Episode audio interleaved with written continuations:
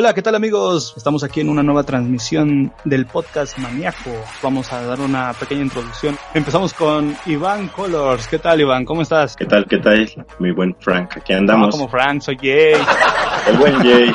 Es que la costumbre, hermano, la costumbre. Aquí nuevamente con, con los Big Maníacos. Muy bien. ¿Qué dicen esos gameplays? ¿Ya estás calentando más los pulgares para no perderte una transmisión o qué? Así es. De hecho, ya día a día practico todos los juegos que estaré subiendo para que demos una mejor calidad para el espectador. Verso. Y en otro lado tenemos a Dex. ¿Qué tal, Dex? ¿Cómo estás? Hey, ¿qué tal? Buenas tardes, noches, días o las horas que sean que nos estén escuchando. Aquí listos para el, el siguiente podcast. ¿Ya listo? ¿Ya tienes tu lista? ¿Ya todo armado? Ya, todísimo, aunque me la hayan hecho trizas, pero sí. Perverso. Ya estaremos contándoles poco a poco en este podcast lo que estuvimos haciendo para poder hacer el tema en el que nos vamos a referir el día de hoy. En este podcast también nos acompaña Javo. ¿Cómo están? Buenas tardes a todos, buenos días. Como dicen ustedes, a la hora que, se, que nos estén escuchando. Saludos a todos. Y aquí pues ya listo para, para ver este, este top que vamos a tener aquí bastante interesante. Perfecto. Por si a todos les interesa, celulares, tablets, computadoras, todo lo tecnológico, Javo se está encargando de esas publicaciones en la página de Facebook. Y en la última esquina de calzoncillo rojo está Chucho. De hecho es azul, ¿eh? Ah, Te, te queda muy bien, te queda muy bien. De hecho. Muchas gracias. gracias. Gracias. Espero que estén muy bien amigos y pues nada más aquí listos para el pleito y esperemos nos hagan llegar sus comentarios para ver sus ideas de en cuanto al top o si están de acuerdo o de desacuerdo con nosotros. Y aparte, Chucho está preparando también unos cuantos audios, unos cuantos videos independientes para que ustedes también los vean, los escuchen y podamos estar a la orden del día con esta nueva sección que estamos preparando para ustedes. De hecho creo que esta sería la etapa inaugural de esta nueva sección que estamos buscando. Pero bueno, para no perder la costumbre, nuestro afamado podcast para calentar motores. Ahora sí, para dar inicio, voy a darle comienzo a la descripción de lo que pasó. Verán, nuestra idea principal, o la idea que teníamos, era de hacer un top de películas, las cuales considerábamos nosotros que eran las películas más geeks. Entonces fue una completa batalla campal en la que estábamos unos diciendo que sí, unos que no, otros estábamos de acuerdo, otros no, otros sí. Entonces apenas tiene escasos 20 minutos que nos pusimos de acuerdo al final para poder hacerlo. Y eso entre comillas. Y eso entre comillas, porque ya hasta Dex ya ni habla, ya se quedó callado así como que ya está Le serio. borraron, le borraron toda su lista. Es un pancho. Sí, ya qué culpa tengo que no vean más cine. Habla el geek cinéfilo, dice. Ah, claro. Pero bueno, vamos a empezar con este top 8. Va a ser un top 8 con alusión al canal. Y pues espero que sea de su agrado. Y si no, pues también en la caja de comentarios ustedes pueden poner top 8 de su preferencia de películas geek, claro está. Y ver sus comentarios. Vamos a empezar con la primera. En el último lugar, Predator 1 y Predator 2.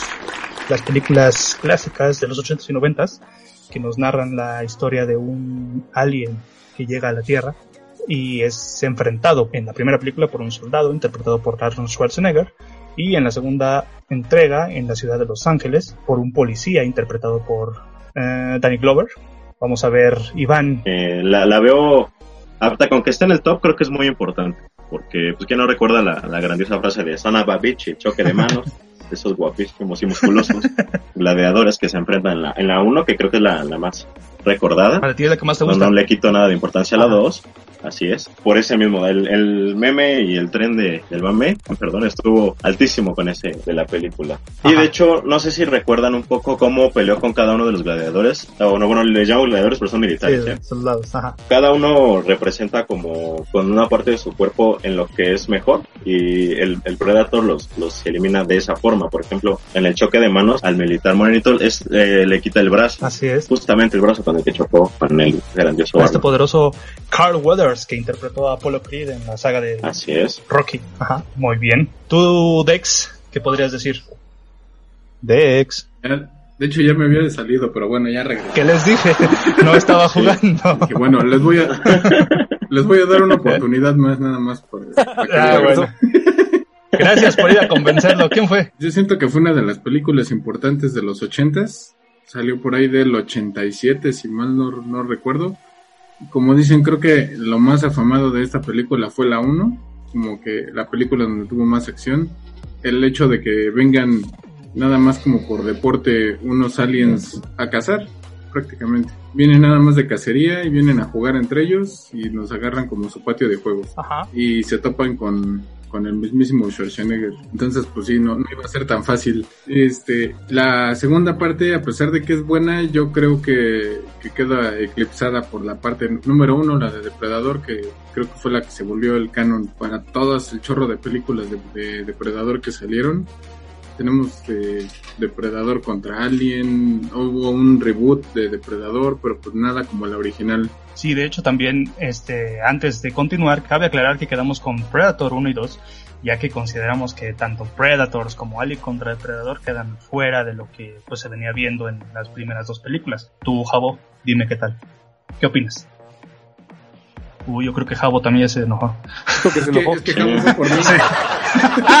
ah, perdón. Lo que fue por ti se fue a su lugar. Puedes ir ahora por, mi- el tío Javo, porfa. A ver.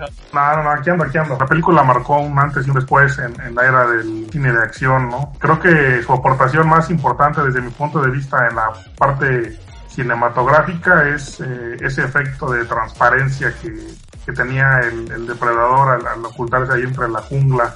Eh, fue muy, muy famoso y se replicó después en, en varias películas. Empezaba, recordemos, el parte de los efectos empezaban a desarrollarse más. Como dicen ustedes, obviamente eh, las secuelas y spin-offs y demás, pues ya, ya traen otro, otro carácter y ya por eso no las incluimos como, como parte de del top, pero estas dos creo que tienen un, un muy buen ritmo, no se pierde, o sea, siempre dicen que no hay una segunda parte buena, pero en este caso creo que cumple, cumple con, con una buena película, dándole un, un giro a la, a, la, a la primera de hacerse en la jungla, esta la pasan a la jungla de asfalto, creo que cumple bastante bien y por eso, por eso está en este top. Coincido, coincido con Jabo. Yo también, a diferencia de Iván y de Dex, creo que para mí la 2 todavía me gusta más que la 1. Eh, por, el, por el simple hecho de que pues es un, digamos, un ser humano más común y corriente que un militar entrenado para eso. Porque no sale Schwarzenegger, por eso te gustó.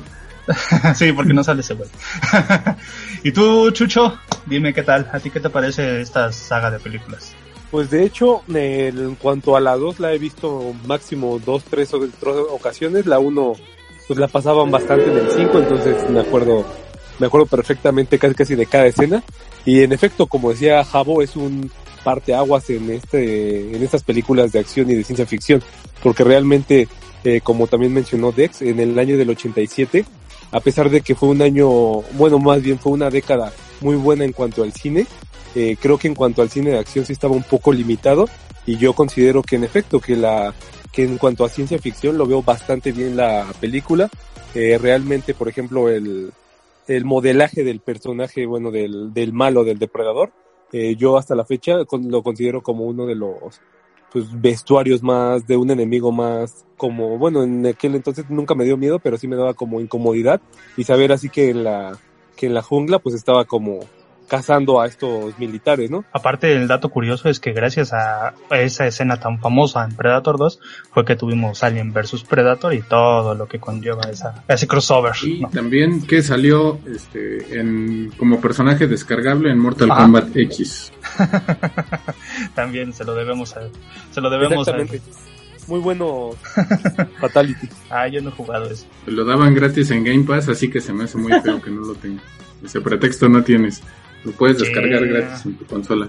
Mira, Dex, ya estuvo, ya estuvo, te voy a ir a buscar. Eso ya es personal. Me vale la cuarentena. Sí, esto ya es cuarentena, esto ya es personal, digo. Así como, así como Chucho decía el podcast pasado que Javo ya lo Sí. traía con él, Dex Sí, ya sí, lo traía sí. conmigo, entonces sí. ya está armando. bueno. Y para el número 7, después de también varia, varia expectativa, eh, coincidimos en la que podíamos introducirnos por un momento al cine de superhéroes. Yo sé que los amantes de Marvel no van a estar de acuerdo, digamos, el inicio de una saga que comenzó también en el 89, eh, de la mano de Tim Burton, protagonizada por Michael Keaton, y es Batman, contando la que es la primera parte, y la segunda parte denominada Batman Regresa. Iván, dime, ¿tú llegaste a ver estas películas? Sí, de hecho las llegué a ver alguna que otra vez. Porque Batman es, Ajá. es mi superhéroe favorito. sí, de hecho. Ahora salió de Seita el Iván. Sí, porque. bueno, no, no exactamente ese, pero el de Flashpoint. uf, Aparte que es el papá de, Ah, de Bruce. es Bruce. Así ajá. es, soy un poco más. Se me hace un, un personaje muy listo. Siempre he sido fan de Batman porque pues he leído bastante sobre él y me, me late que tiene un plan para asesinar a toda la Liga de la Justicia, pero no hay un plan para matarlo a él. Con eso, con eso Ay. me quedo. Entonces en esas películas siento que fueron donde más se acercaron a, a lo que representa Batman, lo frío, lo, lo malo que representa, por así decirlo, porque siempre es muy serio. Siento que aquí lo, lo plasmaron un poco más.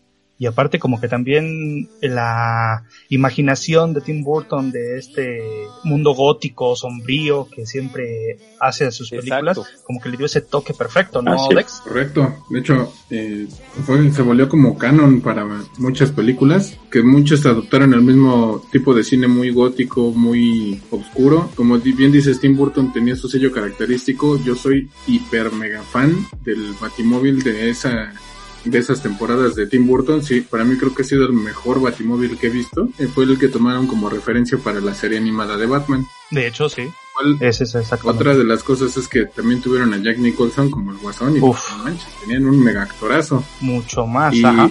¿Y qué Un plus. tal? Te apuesto también lo que quieras a que nadie conoce a una mejor gatúbela que Sí. la de Michelle Pfeiffer. Eso iba a decir, Dex. Eso iba a decir, sí. Jamás, jamás, jamás han tenido una mejor gatúbela que la de Michelle Pfeiffer, por eso es la gatúbela. Y este, igual no, no, no sé, este, yo en un principio cuando supe que iba a ser este, Michael Keaton Batman, dije, no manches, Batman no es de cabello chino y como que se ve muy ñango este. Y como que va a ser Parece no exactamente. Sí. Sí, exactamente. Y dije, no, no puede Ajá. ser, pero sópatelas, que me, me cayó el porque Calla la boca como sea. Heath Ledger en el Batman de Nolan. Exactamente. Sí, entonces ya de ahí aprendí que muchas veces traemos un concepto que, que no simplemente va a ser el, el correcto sobre esa persona y, y no es por nada, pero hizo un muy, muy buen papel. Y aparte como que ahorita estamos con el mismo tema ahora que el nuevo Batman Pattinson. Sí. de Pattinson. ¿Ustedes qué piensan? Bueno, Yo creo que va a ser bueno, ¿eh? ajá, Yo creo que va a ser muy bueno. De hecho, hay una película que hizo hace poco donde él es un ladrón ajá. Pattinson con su hermano y no es por nada, pero se ve bastante, bastante pegado para el papel. Yo creo que de ahí lo, lo agarraron. Es muy oscuro este cuate, Ajá. es muy oscuro, muy este. Pero sí de brilla, repente ¿cómo? como que se pone muy violento. No, no, no, no, yo te, te- visto, yo lo odiaba en, en esas películas que me obligaron a ver, Ah, pero ¿Quién no, dice que no, sí? Puesto culposo de. Eh, sí. claro, nada más claro, la claro. uno. Y de ahí dije, no, ya nomás, ya no, ya no me pueden obligar a ver otra. Esos son los últimos tres libros que compro de estos años. Sí. Maldita sea. Bueno, a menos que hagan una, menos que hagan una, este, una precuela. Ajá. Sí, no. Perfecto. Pero alguien échele flores a Danny DeVito, también fue un buen pingüino, ¿no, Es Javo? que, es que justo, justo eso, creo que coincidi- coincidieron muchos factores en esas dos películas en particular, porque si, si somos realistas, eh, en la tercera parte todavía eh, metieron a buenos actores, en- o sea, a- por lo menos, por lo menos ya, muy comerciales. Jim Carrey como el no tuvieron el mismo pegue, ¿no? Y, y pues realmente Dex me ganó básicamente lo mismo que iba a decir, coincido completamente con él. Gatúbela fue, creo que de la, o ha sido la mejor Gatúbela que ha habido y quién sabe si alguien la pueda superar. Eh, y Ajá. respecto a lo de Pattinson, pues mira, justamente ya por experiencia de varias películas en varios actores, mejor Sí. voy a dar el beneficio de la duda, ¿no? Ledger, el caso de, de Batman de, de Tim Burton, eh, en fin, ha habido muchos casos, mejor damos el beneficio de la duda, pero para aportar un poquito en ese en este tema, comentarles que fue esa Batman, la, la primera de Tim Burton,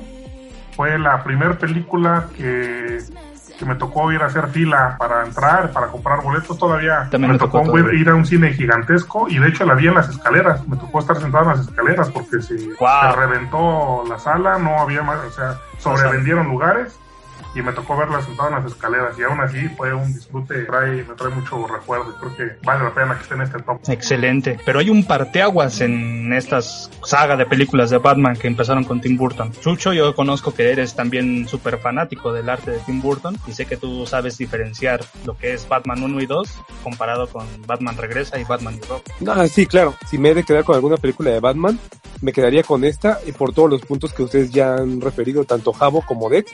En efecto, Michael Keaton no es el mejor Batman. Hasta, hasta ese momento creo que fue un papel bastante decente. Obviamente con el tiempo nos hemos dado cuenta que ha habido mejores, pero fue arropado con bastantes buenos actores. Jack, Jack Nicholson como el Guasón creo que fue un, pun- un parteaguas que hizo que esta película fuera mínimo en las de Batman tendría que estar en un top 3 porque de hecho el, por ejemplo, Danny DeVito como el pingüino, que no, que nadie se ha atrevido a volverlo a hacer. Si te das cuenta en las películas nuevas, ni siquiera se, se observa algún guiño a, este villano de Batman, siendo que Batman tiene villanos por donde quiera. Entonces, si nos ponemos a pensar en un villano de superhéroe, inmediatamente nos, nos- se nos viene a la mente el Guasón, que posteriormente pues ya se vinieron abajo con otras actuaciones a excepción de Gatúbela, en eso sí estoy totalmente de acuerdo. Entonces eh, yo considero que es muy buena y sí, eh, hay mejores películas. Eh, ben Affleck creo que, que ha hecho el papel bastante decente, eh, a pesar del mal manejo que se llevó con Liga de la Justicia. Entonces, este, pues bueno, nada más esperar el corte de Snyder para ver si esta joya de Tim Burton eh, es superada en algún punto, que yo considero que lo va a hacer, pero bueno, solo el tiempo lo dirá. Y aparte se espera también el regreso del Batman de Ben Affleck en la película de The Flash, ¿no? Correcto. Aparte, Y, digo que apenas fue y también va a salir con Tim Burton, por, con este... Ah, ¿cómo sí, con Michael Keaton. Michael Keaton. Con Michael. Keaton van a Va a estar buenísimo eso. Eso va a estar, eso va a estar bueno. Cabe aclarar que vamos a ocupar solamente esta película de Batman, porque de todas las mundos de películas que ya existen del UCM, del universo de Marvel de con Fox, de las películas que ha habido del intento del universo DC, este, concordamos que Batman de Tim Burton fue como el parteaguas de esas películas, una antesala a lo que después en los 90, en los 2000 y ahora en la década de los 2010 hasta el 2020 y lo que sigue ha sido como que un punto y aparte, ¿no? Tenemos unas películas de superhéroes antes de Batman de Tim Burton todo lo que ahora conocemos. Bueno amigos, y entonces continuamos con nuestro puesto número 6. Y para el número 6 vamos a dar con una película, ma- creo que si no es que la más reciente de las del todo el listado que tenemos aquí, es una película que de por sí ya nada más con escuchar el nombre damos por cierto que es Geek. Y esta película dirigida por el grandioso y mítico Steven Spielberg, Ready Player One, Iván Colors. Tú como buen gamer afamado y multiconocido, dime, ¿qué te pareció esta película? De hecho, me gustó mucho porque topas con varios crossover de, de videojuegos como Halo, eh, sale el DeLorean de Volver al Futuro, tiene quizá referencias y también el, modo de la película que es literalmente un juego que vas consiguiendo experiencia para comprarte cosas y tus propias habilidades me parece muy muy buena. Eso es lo que me, Exactamente. me gusta de, de lo geek en esa película. Pero eh, tiene muchas referencias a bastante cultura en general, ¿no? De Y sí, bastante, prácticamente es casi toda la cultura pop de, yo creo que de los ochentas para la fecha. Y de hecho por ahí cabe destacar que la película tiene un acuerdo particular con Microsoft. ¿A poco? Ah, pues con razón Este- salió Halo. Exactamente. Exactamente. Entonces, este, originalmente dicen que se iban a acercar con Microsoft y con Sony y al, al acercarse con Microsoft, este, les pidieron que para ellos aceptar el acuerdo no tenían que ser acuerdo con Sony. No puede ser. Entonces por eso no vemos ni una sola referencia a ningún juego de Sony, puro juego de Xbox ahí, bueno y otros juegos retros, ¿no? Hubiera estado chido ver ahí al Kratos dándose unos cuantos Exactamente. golpazos Es con el claro. Algo, ahí, algo, algo así hubiera estado súper. ¿Y tú como cuántas este, referencias pudiste notar, Javo, en esa película? Eh, no, la verdad es que sería incontable. Eh, todo, toda la película es completamente es referencias, salen, eh, me atrevería a decir, centenares de personajes de, de videojuegos, de series, de películas, de, de todo. O sea, es, es incontable. Si te pones a contar referencias, te pierdes la película completamente, ¿no? Y en eso creo que radica justamente este, eh, el por qué entra en este top, porque justamente hace un, un tributo a todo este mundo que, que tanto nos gusta de, de lo geek, eh, lo refleja perfectamente, independientemente, independientemente de la historia, que te puede gustar o no, que, que puede haber ahí mejoras o no, refleja perfectamente todo este mundo, ¿no? ¿Y tú, Chucho, qué podrías contarnos de esta película? Tú que leíste el libro, creo que de los cinco que estamos aquí eres el único que lo has leído. Sí, no, no, de hecho fue por influencia de, de un de un conocido mío, pero el libro es muy bueno, la verdad, este, la película con sus diferencias obviamente, pero eh, cuando salí de la sala salí con un buen sabor de boca, porque pensé que como todo todo libro todo libro adaptado a cine iba a salir como diciendo no, pues faltó esto, faltó aquello, pero créeme que los efectos visuales de Steven Spielberg fueron como bueno, aparte de que también es uno de mis directores favoritos, siento que, que supo dar esa, ese toque de nostalgia para nosotros que somos noventeros, ¿no? De, de corazón. Yo la, la, pues, si me lo permiten, y no sé si ustedes recuerden, si no mal recuerdo, el gigante de hierro, cuando cae en el pozo de lava, este, según yo es una referencia a Terminator 2, cuando levanta el pulgar. Son innumerables los, todos los guiños que se tienen a la cultura pop, ¿no? Y poco a poco se va envolviendo. La película, sobre todo con los efectos visuales, es bastante buena. Después de ver la película, les recomendaría leer el libro y posteriormente volver a ver la película para disfrutarla aún más. Y yo coincido con esa parte. Este, nada más con escuchar el nombre de Steven Spielberg como dirección, e inclusive como hasta productor o algo creativo que tenga que ver con la película, es garantía. Vamos a nuestro puesto número 5. Vamos a tener otra adaptación cinematográfica de una conocida, pero muy conocida obra, novela gráfica de Frank Miller, Eso, Sin City. Eso de pues dime, recuérdame.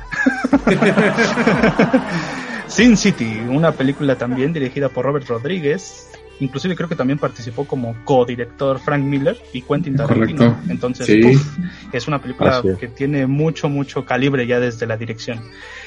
Tú, Iván, ¿qué podrías decirme?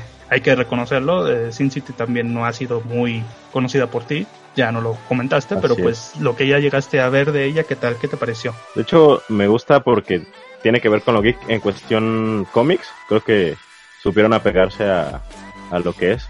Ajá. Entonces, también me gusta que los escenarios fueron buenos, inclusive muestran mucha luz y oscuridad para dar como ese esa sensación, ¿no? Del, del lugar que está como en caos, como en guerra, por así decirlo.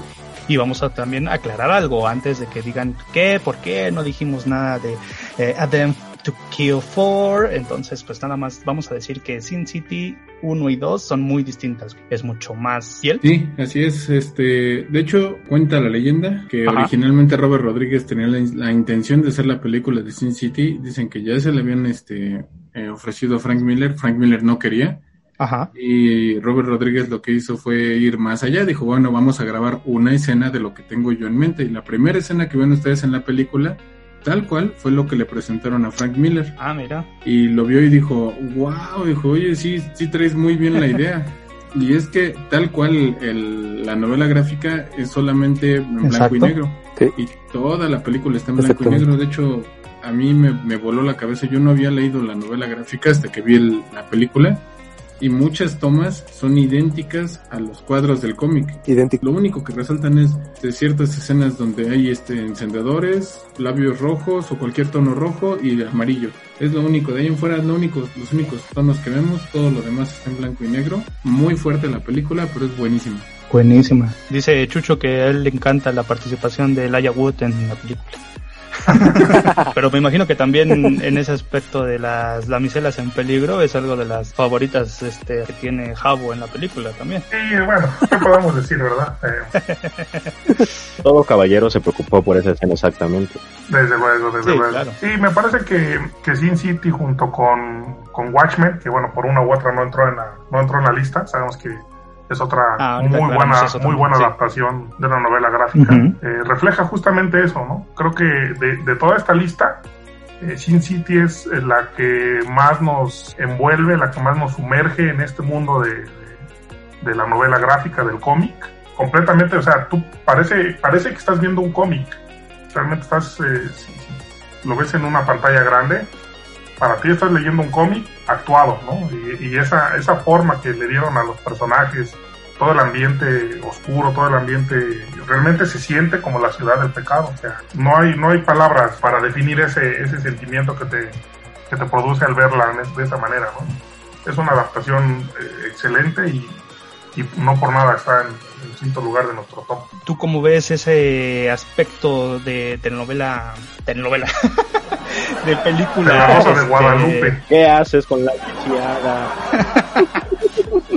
Ay, todo por estar aquí escuchando.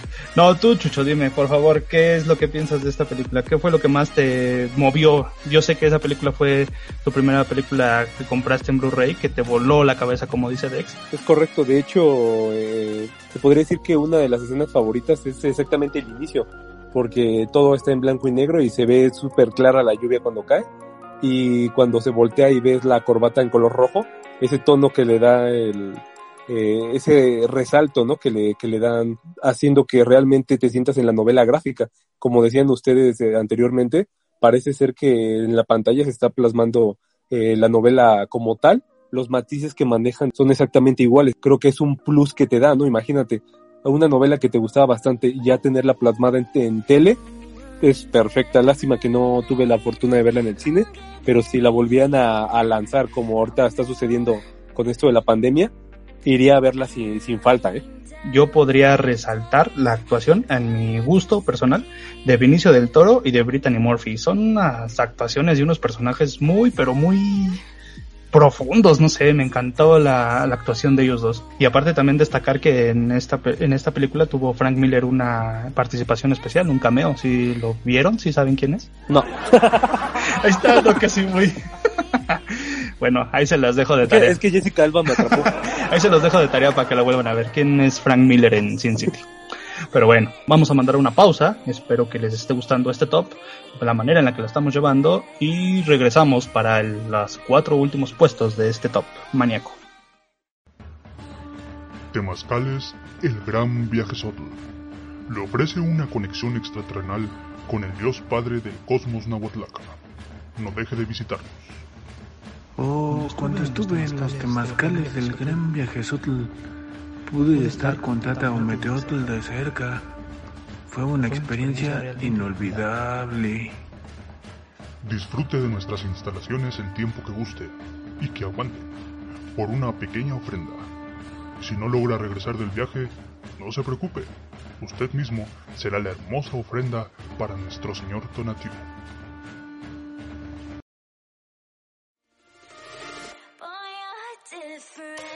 Bueno amigos, regresamos a este top maníaco. Vamos a continuar con el top 8 de las películas geek votadas por nosotros, los cinco integrantes que estamos en este hermoso canal.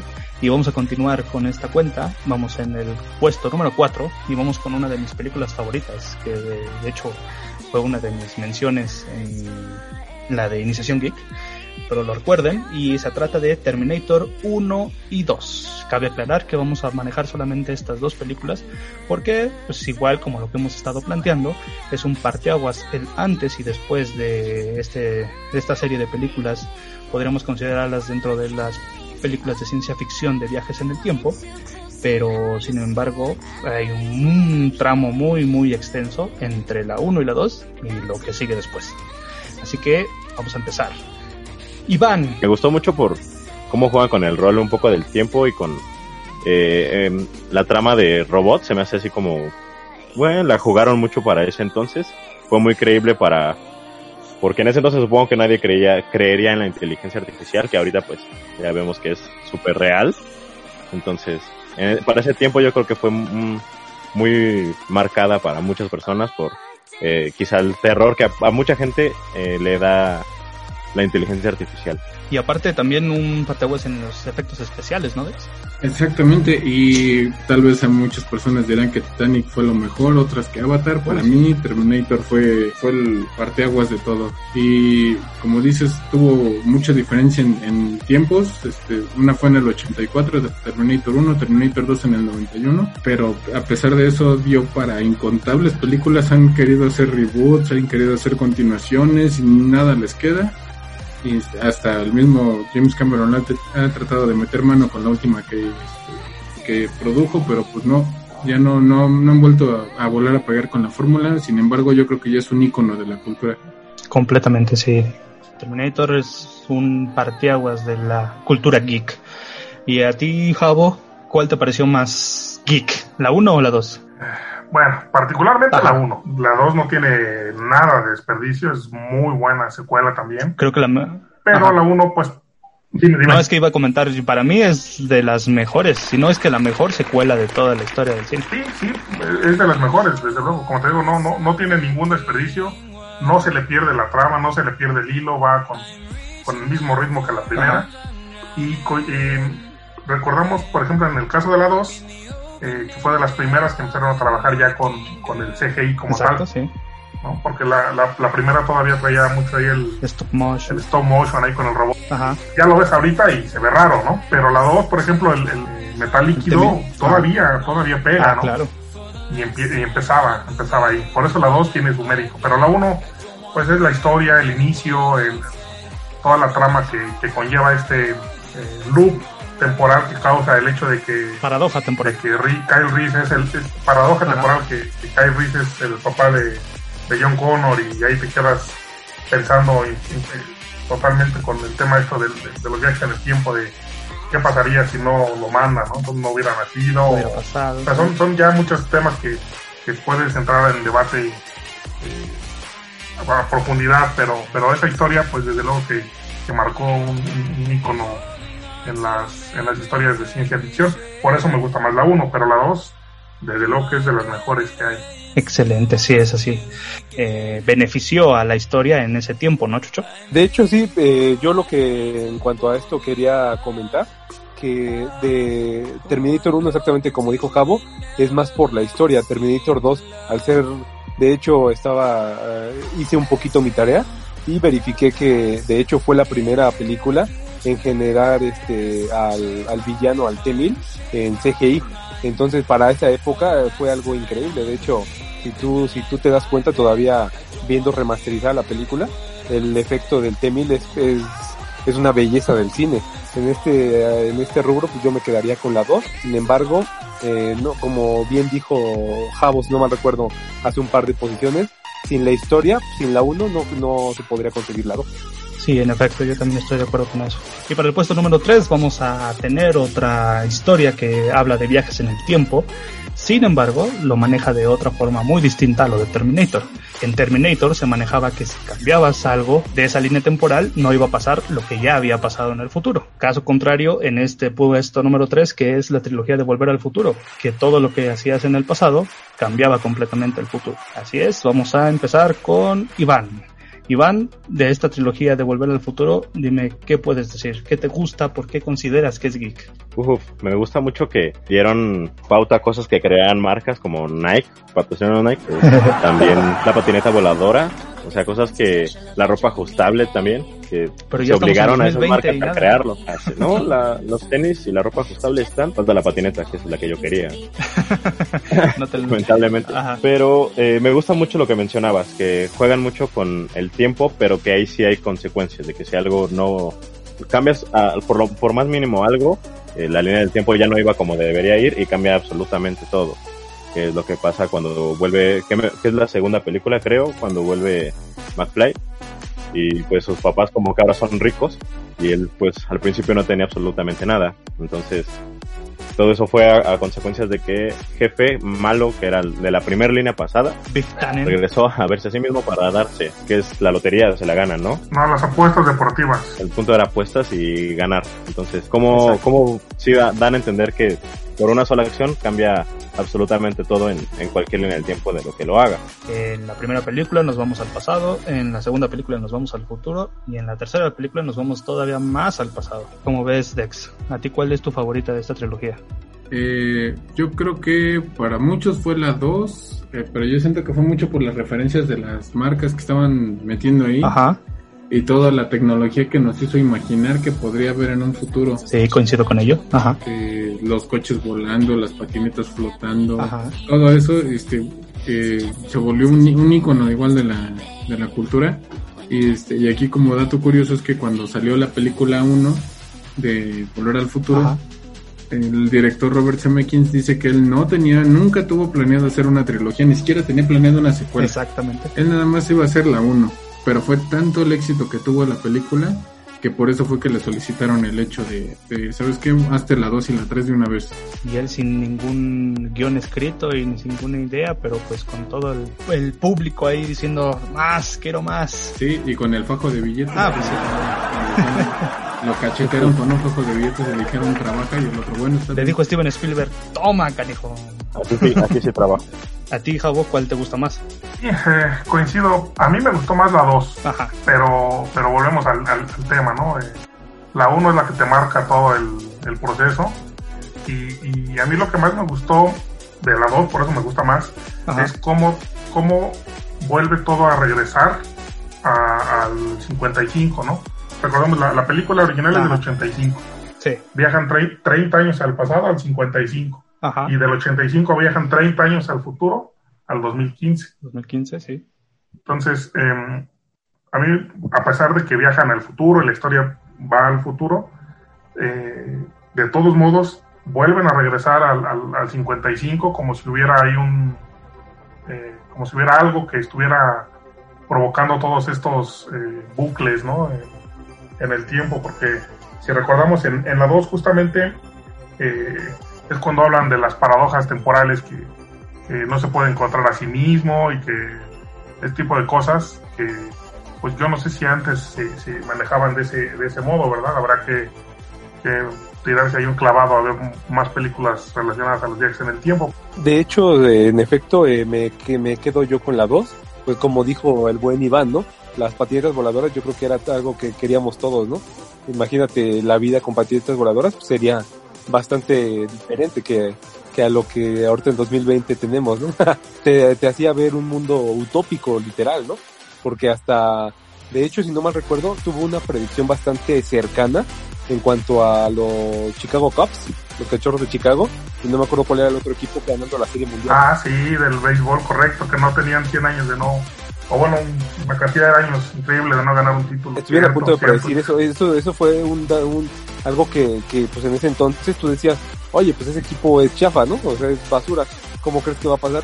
Casi se les hace entonces, a lo mejor sí predijeron el futuro, y si no mal recuerdo, hace, hace como 10 años, no sé si alguien sepa, corríjame, este, sacaron los vasos de Pepsi, ¿no? Ah, sí, para conmemorar el, 15, el 2015, sí, exacto. Fue el, el 2015, no, hace 5 años. Ajá. Y, y, creo que hasta no, los claro. tenis, ¿no? Y, y también sacaron los tenis en ese año, especial, exactamente, sí. también en conmemoración. Obviamente, pues no, no se ajustaban como en la película, ¿no? Pero pues tenerlos era, era un plus para un geek, ¿no? Ajá, exacto. Que yo estoy Entonces, esperando comprarme mi DeLorean, la verdad.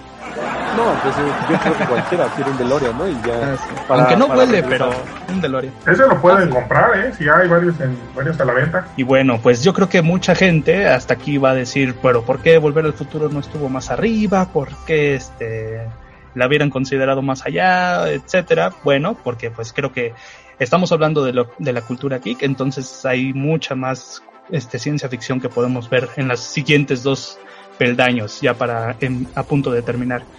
Y eh, pues estamos hablando de la cultura geek en general, no estamos hablando de ciencia ficción y viajes en el tiempo. Creo que si estuviéramos hablando de ese de esa de esa de ese apartado, pues creo que Volver al Futuro sería el primer lugar, estaría Terminator, inclusive hasta llegaríamos a considerar a Avengers Endgame, pero pues no es el caso. Inclusive pues ya verán que no hay ninguna película de Marvel en este top pero pues creo que van a considerarlo también ustedes, se van a animar a ver inclusive las películas y pues sabrán por qué, por qué llegamos a este, a este top. Pero bueno, en el puesto número 2 y creo que pues están esperándolo, es hacer la película, bueno más bien la trilogía original de la saga de Star Wars, la guerra de las galaxias. Eh, Iván, ¿tú también consideras que esta trilogía debe de estar en puesto? De hecho, yo soy el, el, me van a me van a linchar seguramente, pero yo soy el que menos las ha visto. Digo, no no desconozco, ajá, no desconozco. Yo sé que ustedes son súper fan. Ya me tocará combi otra vez o me van a, a meter a un camión de los Futura que se voltean aquí en Santa Fe. Pero este lo que sí no puedo negar es que es la, la más seguida, mucho, mucho, por mucho. Eh, su legión de fans está increíblemente metida en la, en la saga. He visto cosplays buenísimos de esta saga. Veo que la, gente la aclama mucho, por eso tratan de sacar y sacar y sacar, por lo mismo sigue dejando. Sí, la verdad es que una de las películas que dieron parteaguas a aquel boom de la cultura pop y la ciencia ficción en el cine explotara, pues fue esta película que a pesar de que se estrenó en el 77, pues fue parteaguas para mucho, mucho de ese tipo de, de cine. Y creo que pues de la mano de George Lucas eh, fue una buena trilogía eh, que pues a pesar de que también George Lucas fue el director de las precuelas, pues como que se perdió ese esa magia que tenía, digamos, las tres anteriores, por lo mismo me imagino también de la tecnología en cuanto a la cinematográfica, ¿no? De sí, de hecho, igual coincido con todos ustedes, es, es, tiene una legión de fans tremendas, es, yo creo que la película geek este, a nivel mundial por excelencia. Ahí, ahí, ahí va, ahí va, ahí va. Eh, No me hagas daño, Del, no me hagas daño. todas las, este, no, no, no, no, no, no, o sea, la verdad, no, no, no, yo, yo considero que a mi gusto hay más, este, hay mejores, este, películas, pero este es así como a nivel mundial, o sea, siempre a cualquier que le pregunten, mínimo vio una, Ajá, sí. este, y ya se ha vuelto tremendamente famosa por, pues ya ni es trilogía, porque fue una trilogía primero, otra trilogía después y otra trilogía del después después.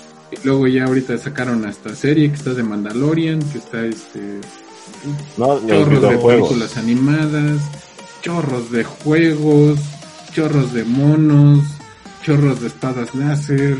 Ha sido una Hasta ya es considerada una religión también, la fuerza. Sí, este, no, no, está, es, es, este, es, es un monstruo esto, lo que creó George Lucas. Y la verdad, como comentas, las básicas yo siento que son 4, 5 y 6. Y hay cabe destacar también que mucha gente es caso curioso que, bueno, yo recuerdo, no soy muy fan de la trilogía precuela, cuando salieron el fandom de, de Star Wars se dividió completamente. Había quien amaba esas tres películas como si hubieran sido las tres originales y hay quien las odió a más no poder y ahora todos igual de manera tanto aman y odian a la nueva trilogía secuela. Tú, Javo, nos contabas en la en el podcast episodio de la iniciación geek que te tocó ver estas películas inclusive en su mero auge y también te sorprende todo lo que ha conllevado al a paso de estos años, ¿no?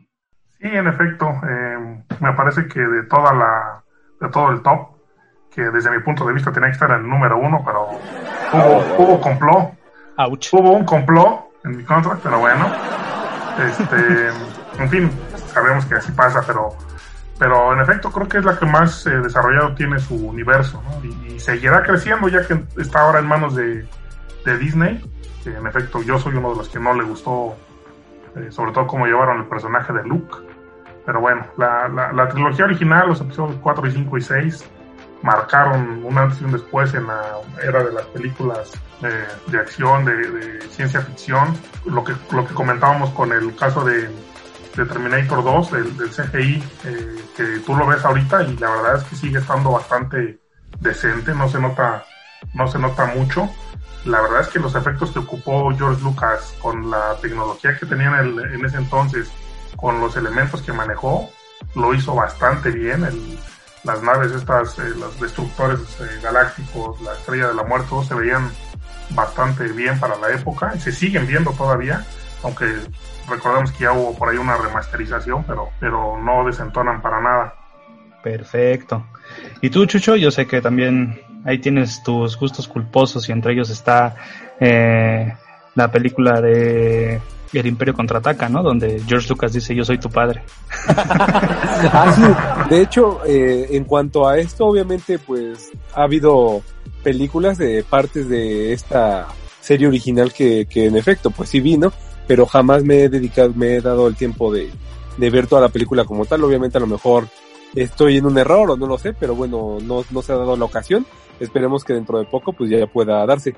Lo que sí hice y investigué un dato que me parece bastante curioso y que nos deja ver eh, lo ambicioso que es Fox, este, que es la, la casa productora de, de la serie original. No sé si, si lo sigue haciendo, creo que sí. El 40% de la taquilla se lo iba a quedar George Lucas a cambio de que toda la mercadotecnia que se generara a través de esta película iba a ser directamente de George Lucas, todo lo demás iba a ser únicamente ya para Fox. Y bueno, pues es un dato interesante. Imagínate la, la fortuna que tiene George Lucas de nada más este, Sí. tener los derechos de la mercadotecnia. De la mercadotecnia. Ajá.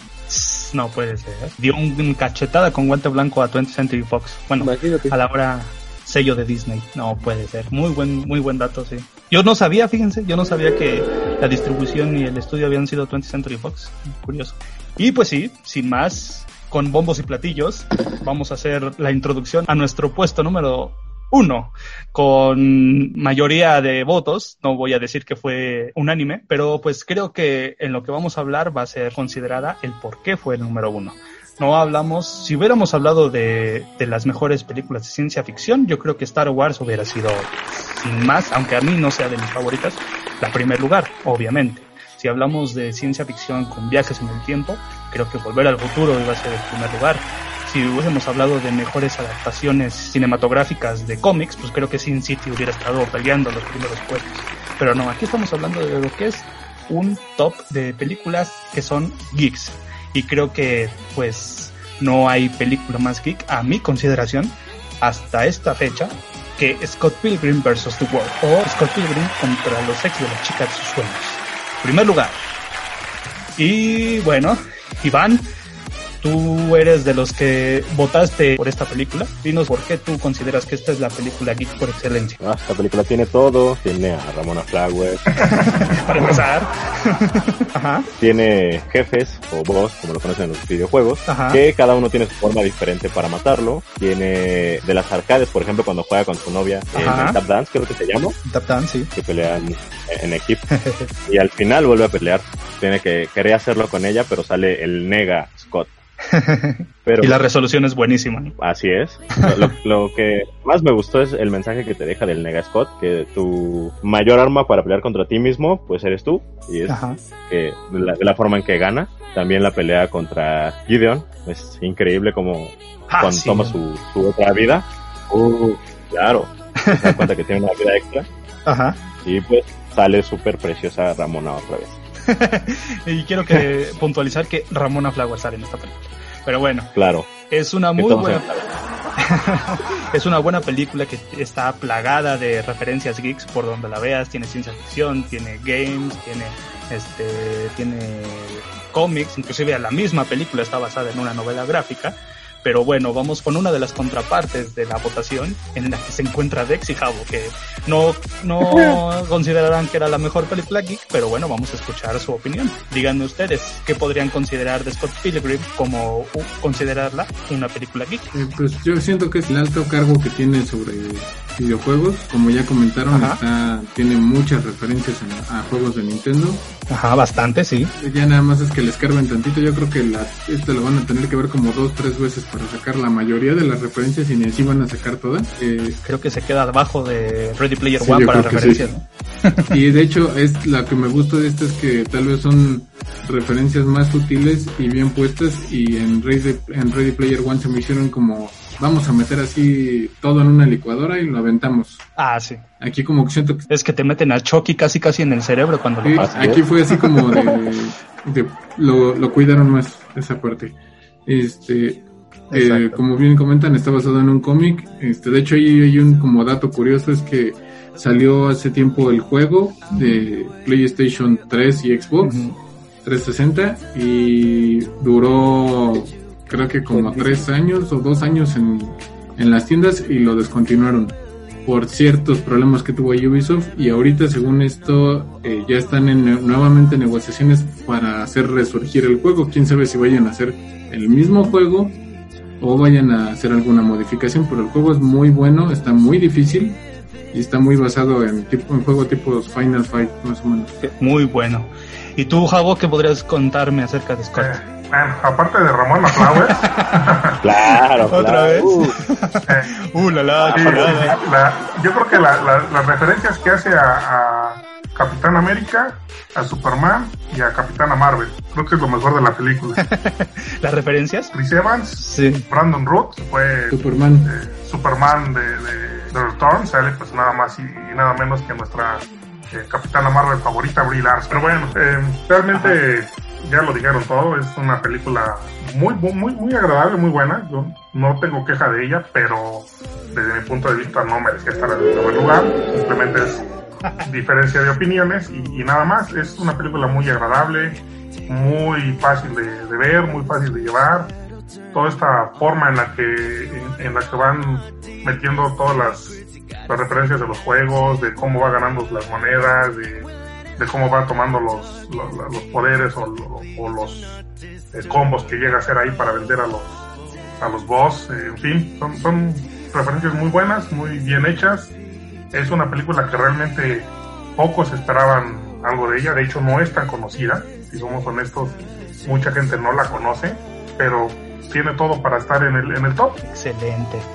¿Y tú, Chucho, qué tal? Yo sé, bueno, fuimos nosotros a verla en el estreno incluso, y cosa curiosa que pasó en el cine fue como cuando fuimos a ver Rock and Roll, que mucha gente no le gustó, o sea, inclusive se salían de la sala por verla, y como dato Qué curioso, vergüenza. la película costó entre 80 a 90 millones de dólares y solamente recaudó 41 a nivel mundial, eso es algo terrible. Fue triste porque cartelera duró, creo que duró como dos, tres semanas. Sí, muy Casi no duró nada. Y es, y es algo que, que no fue redituable para la, para la empresa que, la, para la, para la productora. Y es algo molesto porque si tú te das cuenta ahorita, si quieres buscar el Blu-ray, es que ya está casi considerado Sí. como de culto. Y dices, oye, qué, qué injusta es la vida, siendo que en el cine no pegó y ahorita que pues ya casi casi tuvieron la oportunidad de verla, pues ahora sí ya, este, te digo, es muy difícil conseguir el, el Blu-ray de esta película. Entonces es, algo que, que me parece tonto, ¿no? Que no, no lo aprovechamos en el momento correspondiente. Yo, por ejemplo, los libros sí no los he leído, los he ojeado, eso sí. Eh, Sanborns patrocínanos.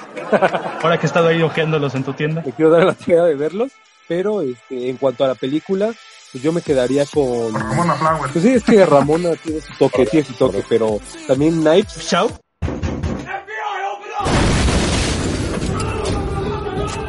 Yo tengo 17. ¿Todavía resaltar? No manches, ahorita De ya eres hecho, más grande chis- que el joven Neil. Así es. Muy recomendada y a mi forma de ver, en efecto, el top, el top va a ser como muy personal. Eh, hay películas que, por ejemplo, ahorita durante el conteo eh, me, se me vinieron a la mente. Yo creo que al menos la de Jay, Iván y, y yo, su servidor, este considero que en el top un mínimo uno o dos eh, pondríamos a Scott Pilgrim sin duda. Sin duda. Pues sí, amigos, exactamente. hemos- Ajá. eh, solo voy a agregar un dato curioso. Dime, dime. ¿Conoces a Pac-Man? Sé sobre él. Ah, pues Pac-Man originalmente se llamaba Puckman. Lo cambiaron porque... No porque pareciera un poco de hockey. Pacu Pacu significa cerrar la boca. Y temían que la gente lo cambiara y convirtiera la P en una F igual a... Sí, qué buena onda. Am, ¿Estoy soñando? Te dejaré en paz para siempre. Gracias. Pues así es, amigos. Pues no hay nada más que decir. En este top maníaco nos quedamos con Scott Pilgrim en el número uno. Y es básicamente por ello, porque contiene la cultura geek en su esencia como película. Tiene referencias a videojuegos, e inclusive la misma película parece un videojuego en el modo en el que pelea con estos sex de Ramona. Tiene mucho humor quizá de pastelazo, humor bobo, pero pues es humor que a los geeks nos distingue por, por ende, ¿no? Puesto que tenemos esa, ese Humor virgen. humor vi- a nuestros 30, 31 años, 26 años, 28, 40 años. este, pero bueno, estamos ahí. Entonces, espero que les haya gustado este- este top.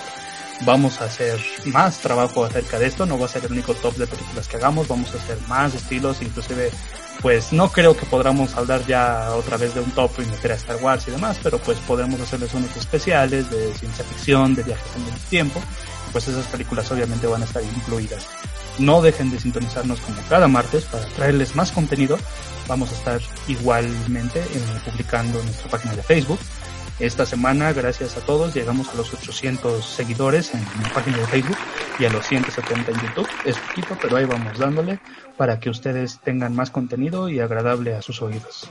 Eh, sin más por el momento me despido, dejo el micrófono abierto para que se vayan despidiendo mis demás amigos, hermanos geekmaníacos y nos vemos. Cuídense, bye. Nos vemos el próximo episodio.